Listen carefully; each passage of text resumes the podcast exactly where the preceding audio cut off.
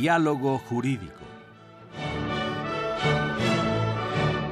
Derecho, Cultura y Humanismo. Programa a cargo del maestro Eduardo Luis Fejer.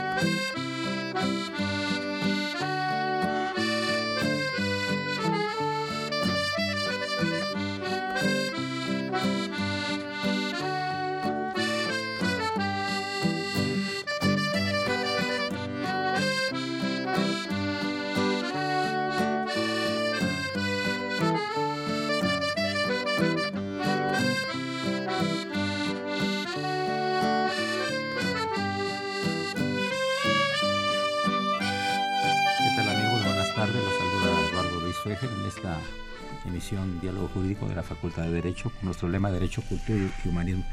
Qué barbaridad, felicidad al Padre Cronos. Padre Cronos, estás muy romántico el día de hoy. ¿Qué dama te inspiró para traer el vals, el vals Alejandra, que está tan bonito? Te felicitamos muy. Mira, Socorrito ya casi quiere bailar ahí con todos los de la cabina, digo, por favor. Amigos, pues eh, un programa muy especial, con amigos muy especiales, tres muy distinguidos juristas. Yo quiero presentar en primer lugar a la maestra doctora Consuelo Sirven, que recientemente estuvo con nosotros. Ya eres abonada aquí todo el ya programa. Estoy abonada. Estás abonada totalmente. Y gracias por invitarme. Mujer de gran talento, extraordinaria jurista y una persona de maravilla. Bienvenida a los micrófonos de Radio UNAM, en particular al programa de la Facultad de Derecho. Gracias, Eduardo. El maestro Manuel Gómez Peralta de Mirón, distinguidísimo jurista, notabilísimo funcionario público, que inclusive llegó a la cúspide siendo secretario del Trabajo y Previsión Social, estupendo orador y magnífico escritor. Su última obra, es decir, la más reciente, Última Noche en Palacio. Vean ustedes qué cosa tan interesante nos va a relatar el maestro Manuel Gómez Peralta Y el talentoso jurista Rosalío López Durán, hombre de cultura universal, que dice que va a hablar de los patos, así que pues eh, esperemos no hacernos idem y para que podamos escucharlos y demás, ¿no? Bueno, Consuelo, tú tenías una... una el, programa va a estar un poquito variado porque la temática de cada uno de ellos es diferente, pero vamos a tratar de unirlos finalmente en algún punto. Eh, Consuelito, tú has tenido preocupación por los grandes juicios de la historia y de los grandes personajes de la historia. Por ejemplo, eres experta en Guillén de Lampart. Ya hemos hablado de él aquí en el programa y, eh, y yo creo que en México eres la experta número uno en Guillén de Lampart. Pero dices que te ha causado mucho atractivo hace muchos años un juicio que hubo en el eh, siglo XIX, siglo XIX, sí, contra el señor Dreyfus. Alfredo Dreyfus. Alfredo Dreyfus, que conmocionó a la opinión pública mundial en el siglo XIX, a finales del siglo XIX, y que dividió a toda la sociedad francesa. Unos a favor, otros en contra. Y otros en contra, con un fondo eh, que tiene muy poco que ver con los derechos humanos. así es. Entonces vamos a escuchar el punto de vista de la doctora Consuelo Sirven Gutiérrez. Bueno, como ya dijiste, a finales del siglo XIX, en Francia, el capitán del ejército francés, Alfredo Dreyfus, fue sometido a un proceso acusado de espía. Y este proceso estuvo plagado de irregularidades. Se le condenó por alta traición y se le envió a la isla del diablo. Y esto fue muy injusto y fue motivado más bien por el antisemitismo. Una pregunta técnica, ¿dónde queda eh, geográficamente la isla del diablo? Ya no tiene ese nombre, ¿verdad? Ya no es la Guyana francesa, Es la en Guyana. América del Sur. Ajá. Ahí se, Pero- donde estuvo Papillón. Pero no es isla, ¿verdad? Propiamente, ¿no? No, no es isla, pero se dice isla. Sí, Ahí ya. estuvo Papillón. Claro. Incluso en el libro de Papillón decía el libro que había una banca que la había construido Dreyfus y tenía el nombre de Dreyfus. Sí. Cuéntanos un poco de quién fue Dreyfus, por favor. Bueno. Para nuestro auditorio. En, mil, en 1871 hubo una guerra entre Francia y- con Napoleón III y Alemania. Ganó Alemania y entonces Francia se quedó con la región de Alsacia y Lorena. Entonces a las personas de ese lugar les dijeron si querían ser alemanes o franceses. Y una familia, la familia Dreyfus, dijeron que seguían siendo franceses. El hijo mayor de esa familia era una familia caudalada, Alfredo Dreyfus, se fue a París, estudió en la escuela de, de guerra, ahí luego este, se casó también con una judía también muy rica, cuando su padre se muere le dejó una buena herencia, era una persona con dinero, muy bien preparado, y entró a trabajar en el Ministerio de Guerra. Lo describen como una persona muy seria, muy responsable, muy cumplido, pero tenía una cosa, no era muy comunicativo, muy amigable con los demás. Y en una ocasión, una señora que trabajaba, era espía para el gobierno francés y trabajaba en la embajada de Alemania, encontró un documento roto. Dijeron, cuando lo llevaron ahí al ministerio, dijeron, aquí tenemos un espía. Y a alguien se le ocurrió decir, esta letra es del capitán Dreyfus. Llamaron un grafólogo, este dijo, la letra no tiene nada que ver. Llamaron a otro, dijo, bueno, podría parecerse. A un tercero hasta que dijo, sí es. Y con base en eso, lo detuvieron, lo mandaron a la cárcel, pero como no había pruebas suficientes y ya lo tenían detenido, fueron a su casa, fueron a su casa, eh, revisaron, ya lo tenían detenido, pero no tenían pruebas suficientes. Y dijeron, ¿qué hacer?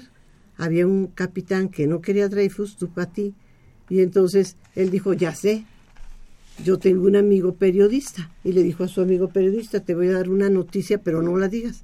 Hay un judío traidor que está dando información a Alemania. Y con eso se desató todo y entonces empezó a salir en los periódicos y decían, está en la cárcel y no pusieron el nombre porque piensan ayudarlo para escapar. Y entonces toda la sociedad en contra de Dreyfus. Se le sigue un juicio y ya con eso dijeron, ya tenemos para tenerlo encerrado, porque todos los medios de comunicación en contra de Dreyfus. Bien, eh, esto, esto, es, esto es una situación muy interesante de incriminar, primero pues por el origen judío de, de él, número uno, y número dos, porque la sociedad francesa estaba herida, estaba sentida por haber perdido. Estaba Entonces, sentida por haber perdido. estaban buscando un chivo expiatorio, ¿no? Y démosle vuelta un poquito al capítulo para seguir luego contigo. Vamos a platicar un poquito con el maestro Manuel Gómez Peralta de Mirón, que pues por su situación, su posición y siendo un buen escritor y sobre todo una persona de, de un aguzado sentido de la observación, en este libro La última noche en Palacio nos habla de personajes que él vio y que él trató. De todos estos personajes que tratas aquí, ¿nos puedes mencionar algunos y, el que más te haya impactado a ti como, personalidad? Quizás la, la referencia, maestro, más eh, sentida para mí fue haber conocido a un hombre, un socialista eh, caribeño, dominicano, que fue Juan Bosch. Me parece que fue de las personas que a mí me impresionaron, no tan solo por la presencia de él en nuestro país poco antes de ser derrocado como presidente, sino porque se trata de un político que, que no debió haber sido político, que debió haberse quedado en, la- en escritura, un poeta, un escritor, un novelista, un narrador de altos vuelos, que yo creo que se distrajo con la política, pero un hombre impulsado por, por ideales altos, Oye, es lo que le pasó a Vargas Llosa también, ¿verdad? Quizá le pasó a Vargas Llosa, que se distrajo en su momento para eso, ¿no? es, es un personaje que para mí me llamó la atención, por supuesto, entre muchos otros. Que, que, si no los vi directamente me recordó la presencia de sus embajadores aquí en, en, nuestro país, en una noche que es una simple memoria de esa noche, de la última noche que yo viví en, en Palacio. La maestra acaba de señalar un caso tan, tan preciso, tan eh, histórico como el caso de Dreyfus, y a mí la personalidad de Mil Solá, que lo, que lo salva, que lo lucha por Dreyfus, me impresionó muchísimo, ¿no? Muchísimo me impresionó. Si hubiera yo encontrado el embajador francés, hubiera yo hablado de Mil Solá con toda seguridad. Es el que hizo el yo accuse, ¿verdad? Yo acuso, ¿verdad? Yo acuso. Que después, este, eh, Consuelito, eh, está un poco confuso el asunto de su muerte, no sé si lo mataron o si se, se suicidó con su esposa con gas, ¿cómo, cómo no, estuvo no la se cosa? Sabe. No se, Se sabe, pero algo pasó raro ahí, algo ¿verdad? raro pasó. Se dice que lo asesinaron, pero quién sabe. Incluso él defendió muy bien a Dreyfus, pero cuando le dicen a Dreyfus que lo van a indultar, Emilio Solá le dice que no acepte el indulto, porque el indulto es perdón y no tienen que perdonarlo de algo que no hizo. Pero Dreyfus ya estaba tan cansado de eso, de estar en la isla del diablo, que aceptó el indulto. Sí, Emil Solá muere víctima de una intoxicación por la se cubre, se tapa la chimenea de su recámara. Ya. Curiosamente la mujer se salva, él no. Después de muchos años se da a conocer que fue que esa obstrucción a la chimenea fue planeada por un antisemita. Esa fue la, la causa de la muerte de... ¿Ah, sí? Pero nunca se siguió más. Ajá, sí, Nunca sí, se siguió mucho más. Pues ya llegamos a la primera parte del programa y estamos ansiosos de saber de qué nos va a hablar el maestro Rosalío López Durán, que dice que nos va a hablar de los patos. Les recuerdo que se encuentran en cabina la doctora Consuelo Sirven Gutiérrez y el maestro Manuel Gómez Peralta de Mirón, además desde luego del doctor Rosalío López Durán. Eduardo Luis Fejer. Gracias, continúen en el 860, es tu radio universidad, el alma mater del cuadrante. Gracias.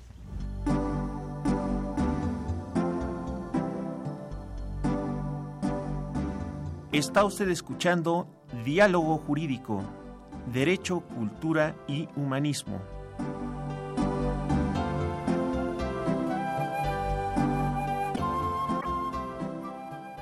A través del 860 de AM.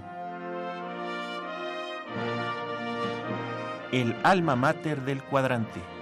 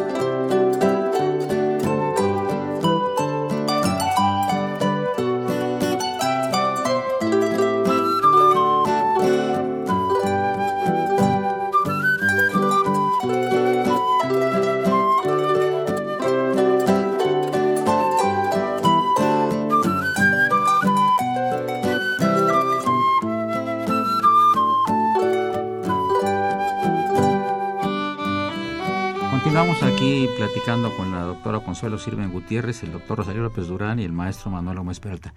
Saludamos en cabina la presencia de Raúl Romero Escuti, el niño héroe de la radio, a Víctor Aguilar, de Bolívar Avilés y desde luego del padre Cronos. Y que decimos de Socorrito Montes, por supuesto, también a todos saludos, saludos muy cordialmente. Y muy felicitado el padre Cronos con la música que trajo. Yo creo que ahora sí no le pedimos la renuncia con carácter revocable, va a ser irrevocable. Rosalío, ¿de qué nos quieres platicar? Hola, ¿qué tal? Antes que nada, pues muchas gracias por la invitación, muchas gracias por estar en presencia de, estos dos grandes juristas. Este, aún no lo acabo de conocer, perdón, no, no veo mucho noticias este, de carácter de política nacional. Entonces, tampoco tú, este, no, esto es lo que, este, lo que fue fue. Sí, creo que es muy saludable. Bien, este, pues efectivamente voy a hablar de, de patos. Quisiera hablar de patos, especialmente de los patos que le tiran a las escopetas. Bien. Esto es, voy a hablar un poco de los rebeldes. En realidad es el concepto que está ligado con eh, los patos que le tiran a las escopetas. Es algo ontológicamente contradictorio porque supuestamente o en teoría los patos son las víctimas. Este estaban mencionando aquí, pues bueno, el, concepto este de temporada de patos. Los gringos lo tienen muy internalizado en el sentido de que ellos iban este a la casa del pato o al tiro al pato cuando hablaban de este ir a cazar a los japoneses que tenían la firme intención de estrellarse contra sus barcos y finalmente pues sí, creo que le hicieron bastante daño a la propia Armada estadounidense. Fíjate que te interrumpo brevemente, pero es, es curiosa la analogía porque el plan para matar a para matar a Trotsky Decían maten al pato también, ¿eh? Le decían del pato a Trotsky, así era, era la, la consigna de la KGB. Adelante, perdón. Bien, entonces bajo esta idea de los, los patos que le tiran a las escopetas, eh, pues es una, una idea en la cual pues aparentemente el, el pato es la, la, víctima total. Y en el contexto de que voy a hablar, eh, voy a hablar de los hermanos Scholl, que fueron este, dos hermanos que fueron para mí por supuesto prácticamente asesinados por el, eh, un tribunal, el tribunal del pueblo de los nazis, fueron condenados este, a muerte en un juicio que duró prácticamente un día y entonces este, fueron eh, guillotinados, fueron guillotinados, el, crimen de alta traición del cual se les este, se les acusó. Consistió simplemente en expresar libremente su, perdón, su opinión en Alemania, pero en una Alemania que era este un autoritarismo creo que de los quisiera pensar que fue de los pocos este autoritarismos tan castrantes que hubo en la historia de la humanidad, pero no creo que todo autoritarismo lo es y creo que cada autoritarismo reproduce de una manera, este, en una escala distinta, la idea esta del autoritarismo de impedir a toda costa que la gente piense, que la gente disienta, y entonces bajo ese contexto es que estoy pensando en este discretísimo homenaje que espero que en algún momento se convierta también en algún manuscrito este en torno de los hermanos Scholl. Ahora, este, estás hablando de que los guillotinaron ¿Significa que estos guillotinaron en Francia siendo alemanes? No, en, Alemania. Es decir, en Alemania también eh, la pena de muerte pareciera ser que se utilizó un invento francés. El de, Era, de no sí, no, no fue un fusilamiento, no los ahorcaron. Ok, pero eh, estos hermanos, ¿qué fue lo que hicieron para... opinaron libremente contra el régimen nazi, digamos? Sí, hicieron folletos, hicieron ellos, folletos. Ellos, aparte de ellos, ellos tenían una posición de preeminencia, eran periodistas no, o eran... No, eran, este, la más joven del grupo era esta Sophie Scholl, que era este hermana de un... Era, era ya estudiante, tenía veintitantos años estaba en la flor de la vida, la flor de la juventud. Su hermano era un poco más grande, su hermano sí había estado en el frente.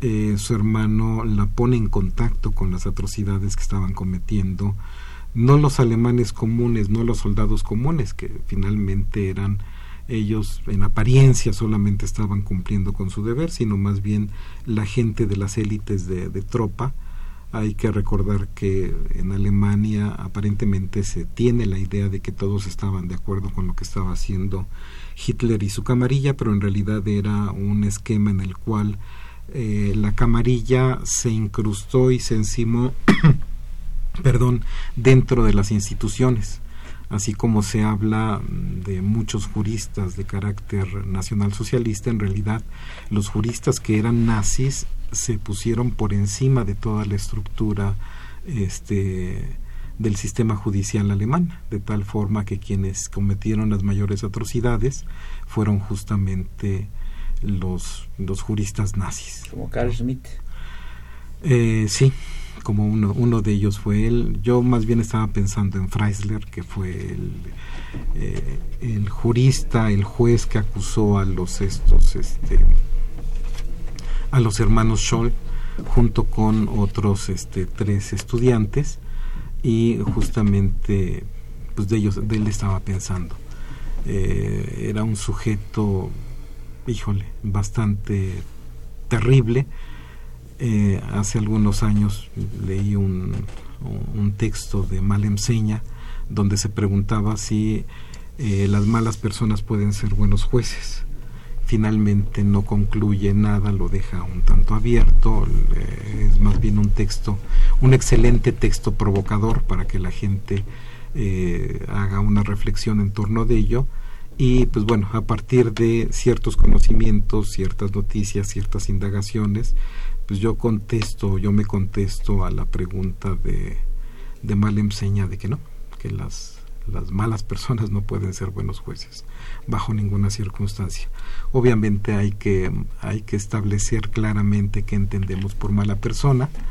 Este, para mí, una mala persona es aquella que no reconoce en primer lugar la dignidad humana, mm, que bajo ninguna circunstancia respeta a quienes se presentan frente a él en calidad de, de acusados. De Iztapalapa. Que los maestros invitados comenten acerca del triunfo y racismo antimexicano de Trump. Sería interesante, para otro programa hablamos de eso. Continuamos entonces contigo. Muy bien. Mateo es el hermano. el Mateo hermano es el hermano que lo defiende y él trata de, cuando lleva un año ya en la isla del diablo su hermano, piensa que el asunto se va a olvidar y entonces hace que se publique en un periódico que, que se había fugado Dreyfus. Y eso era para revivir el caso. Qué interesante. para porque dijo si no se va a quedar mi hermano allí él habló con la comunidad judía trató de convencer que lo ayudaran con periodistas con senadores y ahí conoció a un personaje muy interesante que era un periodista Bernard Lazare y entonces él lo presentó con Emilio Solá y entonces fue cuando Emilio Solá ya conoce todo el caso y publica en el periódico La Aurora la famosa carta Yo acuso donde acusa a todas las autoridades por esas irregularidades del juicio. A partir de eso es que se dividió la sociedad, unos a favor de Dreyfus y otros en contra de Dreyfus. Manuel, eh, estos casos eh, aparecen históricamente, ¿no? Así es, por supuesto. Yo creo que si se indaga cuáles son los casos que en los que hubo injusticias similares, pero que por alguna razón no salieron a la luz pública, debe ser estremecedor, estremecedor verdaderamente. El caso de Dreyfus es especialísimo, además por la memoria que imperó ahí. Una memoria en cuanto a señalar y, exaltar la injusticia de la que fue víctima, y otra memoria de aquellos que permanecieron callados, que nunca hicieron nada, que no se atrevieron a moverse. Por eso hacíamos la reflexión hace unos momentos de cuando muere Dreyfus 1917, después de que se incorpora, de que es enviado a la Segunda Guerra, a la Primera Guerra Mundial, muere en el olvido, muere totalmente en el olvido. No es una algo que hubiese salido en los periódicos la muerte de Dreyfus, ¿no? Sin El, doc- embargo, el doctor Recasén Siches, de quien tuve el honor y el gusto de ser su adjunto durante cinco años, hablaba de, de derecho injusto, como las leyes de Nuremberg. Pues nos preguntaban nosotros, ¿pueden haber leyes injustas? Estábamos en primero de facultad y decíamos, no, pues que toda ley es justa, ¿no? Él nos explicaba que habían leyes injustas y ponía como ejemplo las leyes de Nuremberg, que eran totalmente discriminatorias, ¿no? Entonces, esto, esto es muy interesante porque yo creo que históricamente luego se repiten las cosas, ¿no? To- Todos pensamos que el derecho es eh, algo que está acercándose a la justicia, pero a veces ni se tocan. A veces el derecho es una cosa y la justicia es otra, ¿no? sí, lo que persigue finalmente la ley pues es la paz, es la coexistencia pacífica. Si no nos envolvernos kelsenianos, tendríamos que decir que el derecho tiene que aplicarse cualquiera que sea el derecho. 100%.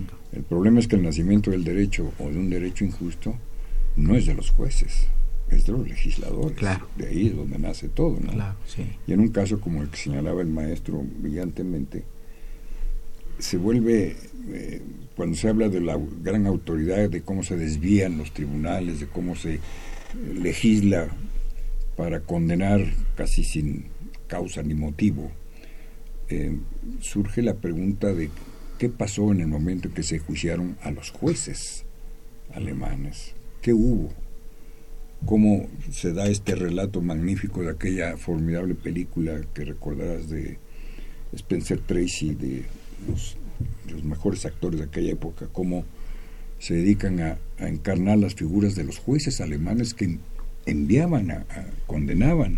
Sí, Y, y cómo se defienden y dicen, yo tenía que aplicar la ley, sí, claro. no tenía que ponerme a juzgar la ley, sino Sí. aplicar la ley, Sí, que era distinto, sí, sí, sí.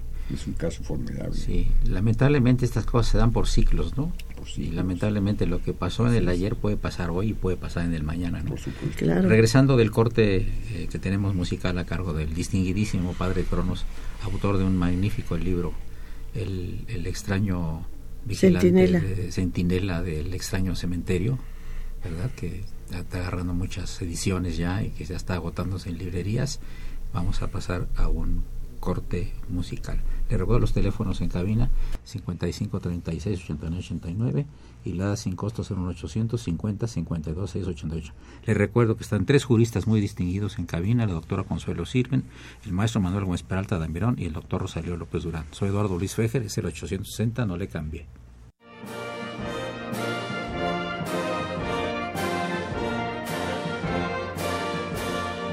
Su opinión es importante.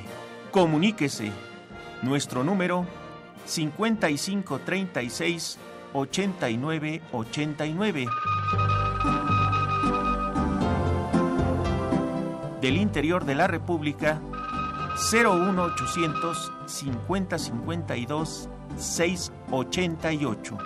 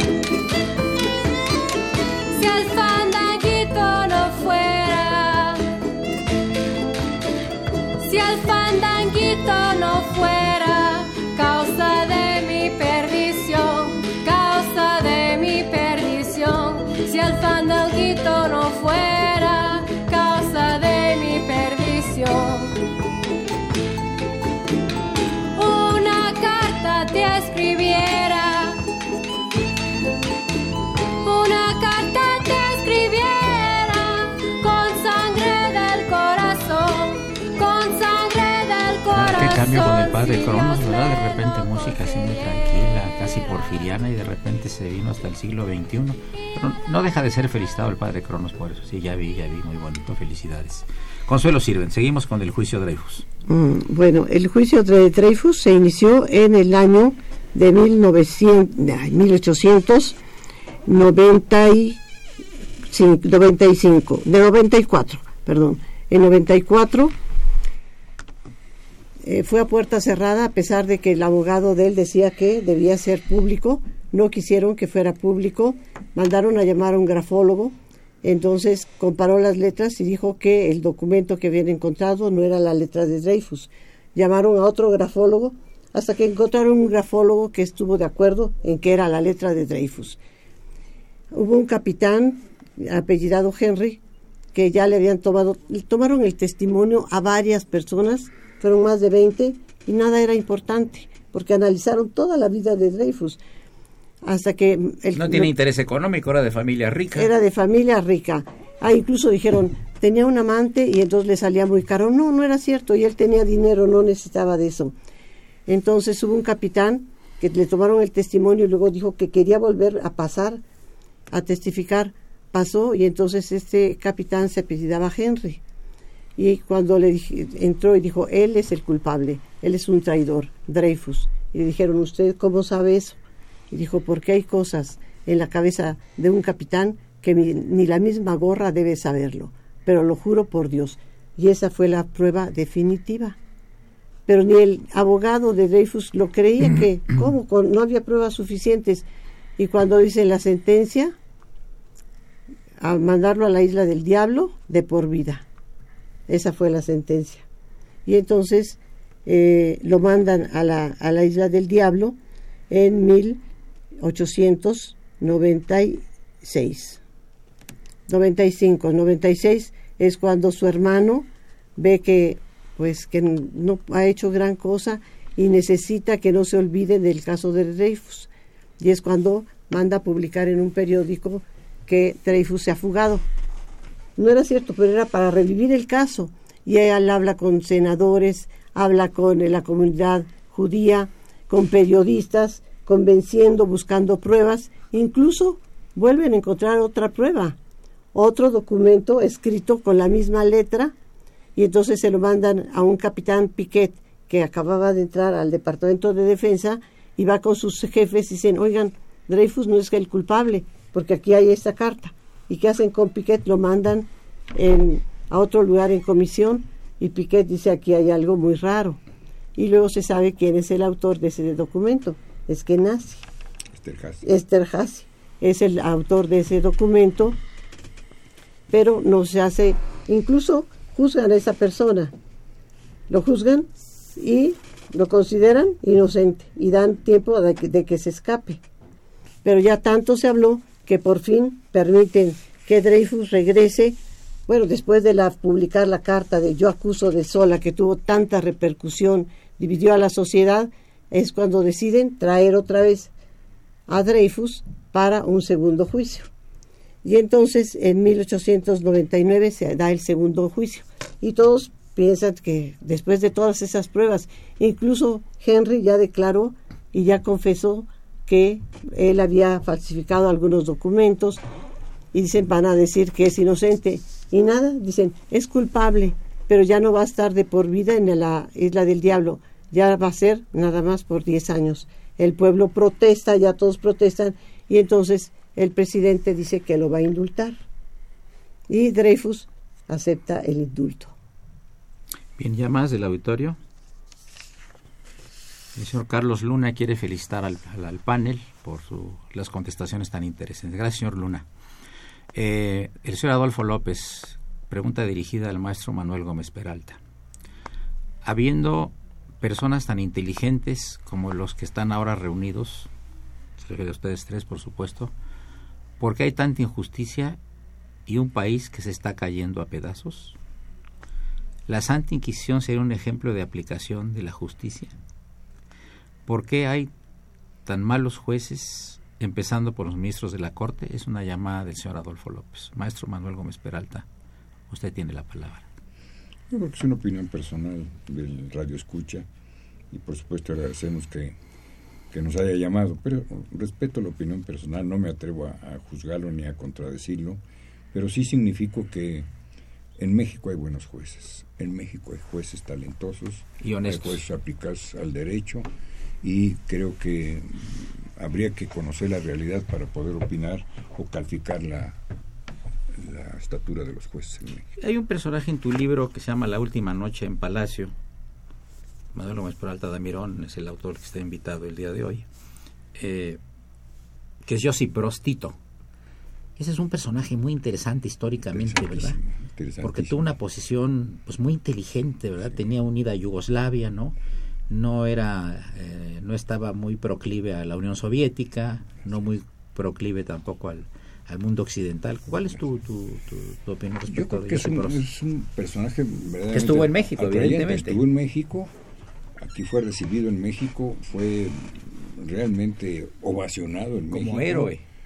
Es un personaje no tan solo de la historia o de la formación de la extinta Yugoslavia, sino es un personaje carismático por excelencia, un hombre que era un gran gourmet, un hombre que era pianista, un hombre que tenía, hablaba cinco o seis idiomas, y un hombre que permaneció en la cárcel muchos años, pero fue un luchador, un reivindicador de, un- de- y un unificador de las distintas eh, composiciones de Yugoslavia. De todo. Complicadísimo eso, Muy ¿verdad? complicado. Y yo creo que aquí en México causó sensación la visita de, de Tito, de Joseph. Fue muy- tenemos, es curioso que mucha gente se pregunta por qué en el Paseo de la Reforma hay una estatua de, de Tito. La hay. Sí, claro. Está la de Churchill, que nadie duda y nadie Claro. sabe, todo el mundo sabe quién es. Pero hay gente que se pregunta por qué Tito. A Tito se le atribuye mano dura, a veces esa mano dura como garra de fierro con filosas púas, y otros lo, lo- lo juzgan como un dictador, digamos, de un socialismo autogestionario, eh, con una gran proclividad a- a- a crear el bien pero es una historia que también debe de conocerse en México. Hay sol y sombras en la vida de Tito, por supuesto, Como la de cualquier personaje como público. cualquier personaje, pero un personaje de un carisma increíble. Ese sí viajó por el mundo entero, recibió las condecoraciones, estilo Sukarno, estilo Sukarno. Recibió todas las condecoraciones, los homenajes del mundo. Muere, todavía muchos años después de su muerte seguía haciéndose un homenaje al día de su muerte. Se rendía un minuto de silencio, etcétera. Ya después pasó al olvido. Pero es un personaje realmente carismático. Y curiosamente, hay muy poca biografía de Tito en México. Hay muy poca biografía en español de Tito. Pero es, hay, que, hay que conocer a, ese personaje.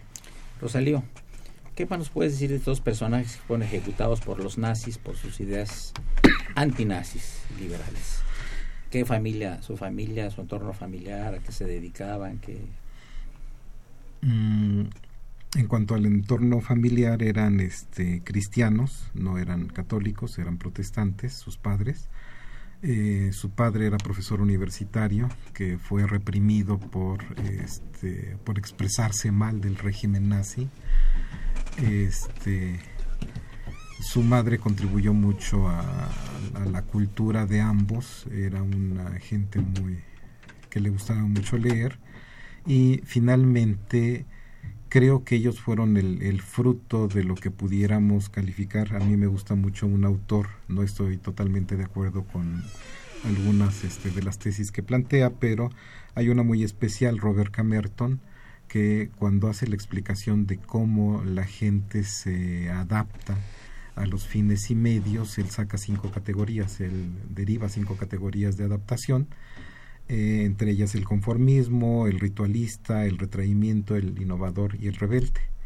El conformista es aquel que está de acuerdo con los fines y los medios que plantea la sociedad, entonces está totalmente de acuerdo, está consciente de ello. Está el ritualista, él simplemente está de acuerdo con los medios, no conoce bien los fines. Creo que gran parte de la población de muchos países suele ser ritualista simplemente.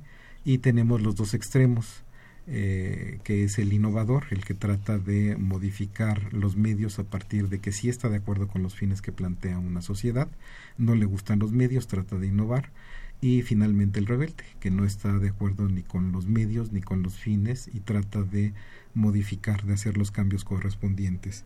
Creo que aquí en este caso, este los dos hermanos Scholl, junto con los demás integrantes de esta agrupación de la Rosa Blanca, que era el, el grupo que de estudio que estaban conformando los que estaban encabezando los hermanos Scholl, este eran eran rebeldes. Creo que el contexto en el cual les tocó vivir fue un contexto de lo más nefasto, de lo más adverso para ellos, dado que estaban en un contexto de autoritarismo, y en un régimen que estaba viendo ya muy próximamente la, la caída del propio régimen. Estamos hablando que son eh, enjuiciados y mueren en febrero de 1943, justo cuando ya se había dado la derrota de Stalingrado. Eh, el soldado común, el que no formaba parte de las élites de las SS, este, estaba aterrado diciendo que se veía claramente la derrota. Lo único que hicieron los nazis después de Stalingrado es como administrar la derrota, ¿sí? en espera de que eh, algún milagro este, ocurriese y que ellos pudieran rescatar algo, pero ya la derrota era inminente eh, se había acabado el mito del, guerrero alemán. Este, puede ser puedes obtener este, unas fáciles derrotas frente a enemigos que son muy débiles, como los polacos en su momento, como los checos en su momento, pero este, enfrentarse a una máquina tan fuerte como era la soviética, pues por supuesto los alemanes estrellaron de frente.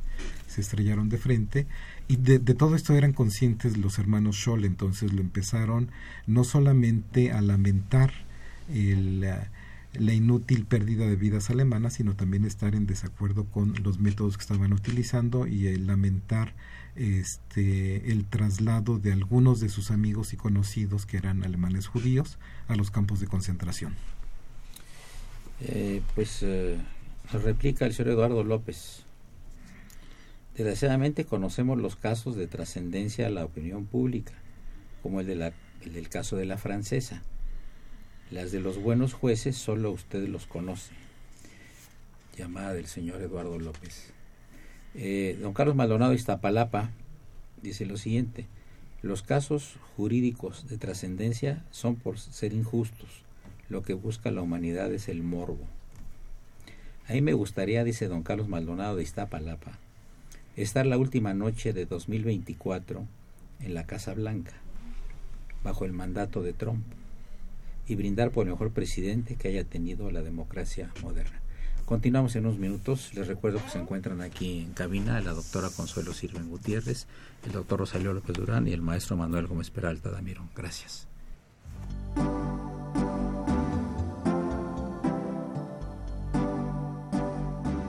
Está usted escuchando Diálogo Jurídico, Derecho, Cultura y Humanismo.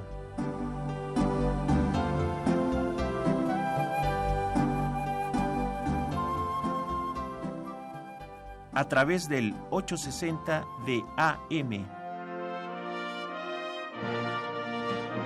El alma mater del cuadrante.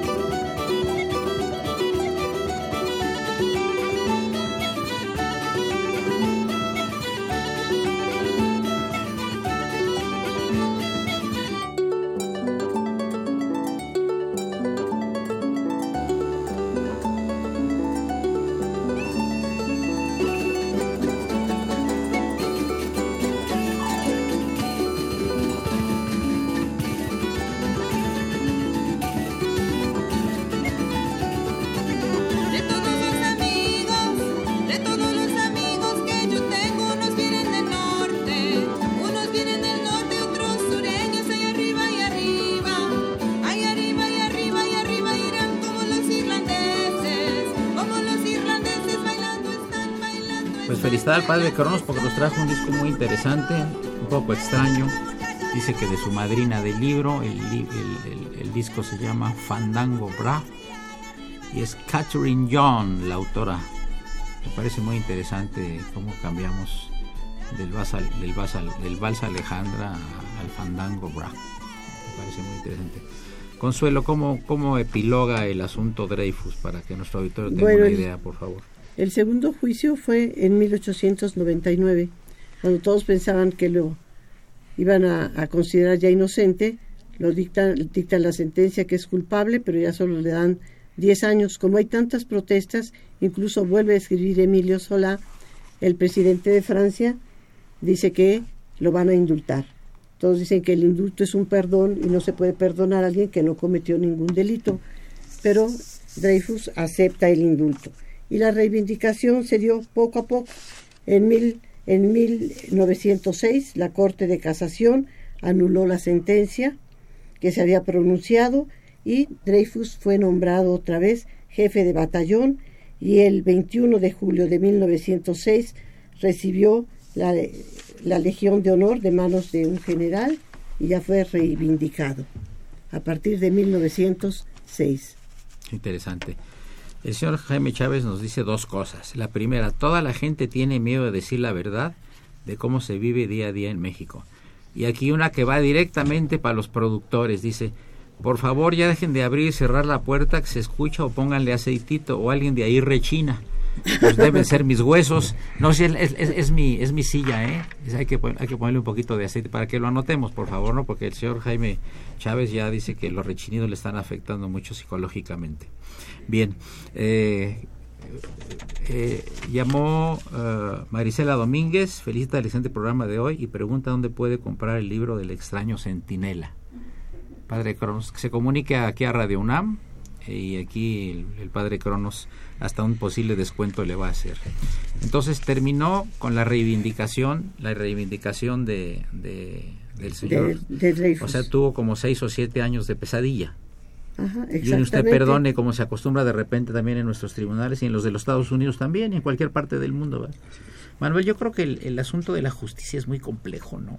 Muy complejo. Hay claro. mucho derecho pero poca justicia, ¿no? Lo que pasa, también hay que decirlo claramente, este, el nacimiento de la noticia un poco morbosa, mal manejado, sin fundamentos, origina muchas dudas sobre los procesos judiciales. Yo estoy completamente de acuerdo que hay desviaciones, que hay corrupción en muchos casos, que hay, pero sí tengo que decir que, constancia y experiencia tengo de buenos jueces. Yo mismo he sido víctima de un proceso y creo que hay buenos jueces, ¿no? No hay, como hay, quien puede estar guiado por consignas. Sí hay una independencia del Poder Judicial, yo la juzgo aquí en México.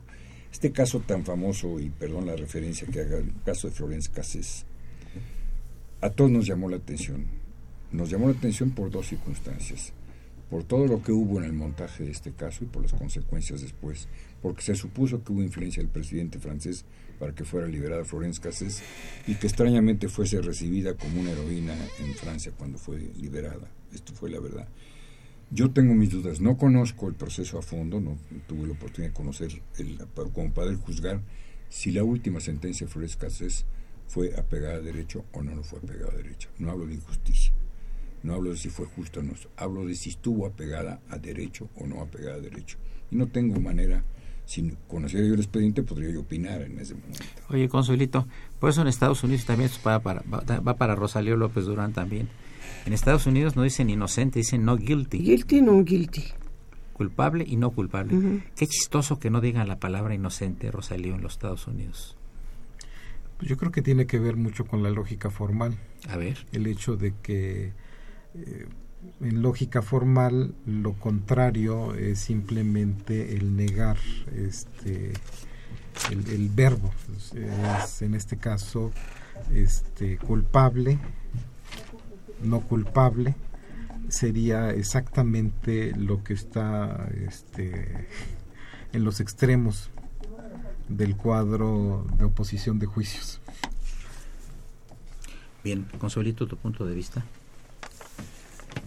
Bueno, mi punto de vista del guilty non guilty, yo prefiero dar mi punto de vista del caso Dreyfus. Adelante. Porque a mí sí me interesó mucho el caso de Dreyfus, fue más bien por la influencia que tuvo en la historia de la política mundial, ya que influyó en el pensamiento de uno de los principales ideólogos del sionismo político, el periodista Teodoro Hert, claro. que estuvo presente en todo el juicio y vio cómo gritaban muerte a los judíos. Y entonces dijo, ¿qué se puede esperar de Europa, de otros países, si Francia, que se supone la sede de la razón, nos trata de esta manera?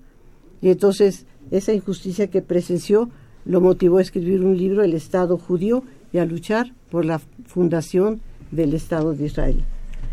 Tenemos eh, llamada eh, una persona que se autonombra como ciudadana y me parece muy interesante. Dice, si los delitos comunes se denuncian, nos encontramos con jueces y policías deshonestos, lucrando con el delincuente.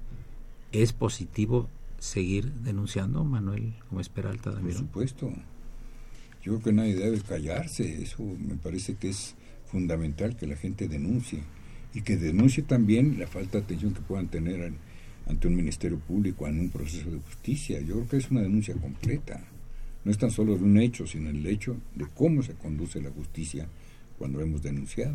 Ahora cuando las minorías callan, Consuelito, como, como el caso muy reciente que tenemos del vecino país del norte, cuando las mayorías callan o las minorías callan, Cuando las minorías callan, no votan y los otros ganan, qué triste. Luego que no se quejen de lo mal que les va. Hay que eh, protestar, hay que quejarse, hay que votar, hay que participar, porque qué fácil es echar la culpa si no se hace nada. Hay que como es lo que está pasando ahorita, ¿no? Están ahorita viendo movimientos este muy fuertes, ¿no, Manuel? ¿Nos puedes Sí. abundar un poco en esto? Por supuesto. Aquí hay algo que me llama mucho la atención. Estas protestas públicas que no llegan a, a ser denuncias formales, sino son expresiones de opinión. Pero me llama mucho la atención ahora que mencionaban lo de guilty, no guilty, eh, maestro, porque acuérdense que los juicios, por lo general, de carácter penal en Estados Unidos son juzgados con sus pares. El jurado representa al ciudadano que va a juzgar a un ciudadano. El juez es únicamente el aplicador del derecho. No es el, no es el juzgador del caso, es el aplicador del derecho. El guilty o no guilty, culpable o no culpable, lo determinan ciudadanos como el que está siendo enjuiciado. Esa es la diferencia. ¿Correcto? El juez le da forma a la sentencia. El jurado es el que decide. Y desgraciadamente, si se analiza la forma de elegir al jurado en Estados Unidos, es- escogen personas de lo que no son personas preparadas para que sea fácil que el- los abogados los manipulen. Pues ya ven ustedes, amigos, que tres eh, eh, personajes eh, eh, de- del mundo de los juristas, como la doctora Consuelo Sirven, a quien le doy las gracias por su presencia y comentarios, Gracias. al doctor Rosario López Durán también por su presencia y comentarios, y desde luego al maestro Manuel Gómez Peralta Damirón. Eh, cómo todos llegamos después de estas tres conversaciones que podrían ser tan disímbolas, llegamos pues a un punto en el cual todos estamos de acuerdo, ¿no? quiere decir que el derecho es muy importante, que es muy importante la denuncia y que es muy importante alcanzar la justicia. ¿no? Viene una operación de Socorro Montes que estuvo muy romántica con el vals Alejandra. La imagen siempre grata de don Francisco Trejo, el autor del, del famoso libro cuyo nombre va a decir la maestra. El extraño centinela, de- no me recuerdo, del cementerio. Pero que tal ya nos acordamos, ¿verdad? Nos acordamos. Bien. Claro que sí. Eh, asistencia de producción, Raúl Romero Escuti, el niño oro de la radio, a quien saludamos con el afecto de siempre, Víctor Aguilar, quien hace su nido aquí en la cabina, y Bolívar Avilés, que es el emancipador también de la cabina. Soy Eduardo Luis Fejer, la mejor de las tardes, y continúo en el 860, esto es Radio Universidad Nacional Autónoma de México, el alma mater del cuadrante. Gracias. Mine stacks on the hilltops, fishing boats at sea. If you think that you're in England, then listen here to me. This isn't England, you stupid twit. This land is Cornwall, we're proud of it. It's part of Britain and the UK. But this isn't England. Let's get that straight, okay? Have a proper pasty and some clotted cream. Have a jar of scrumpy. You'll see what we mean. It's like a different country. Say if you're not dull.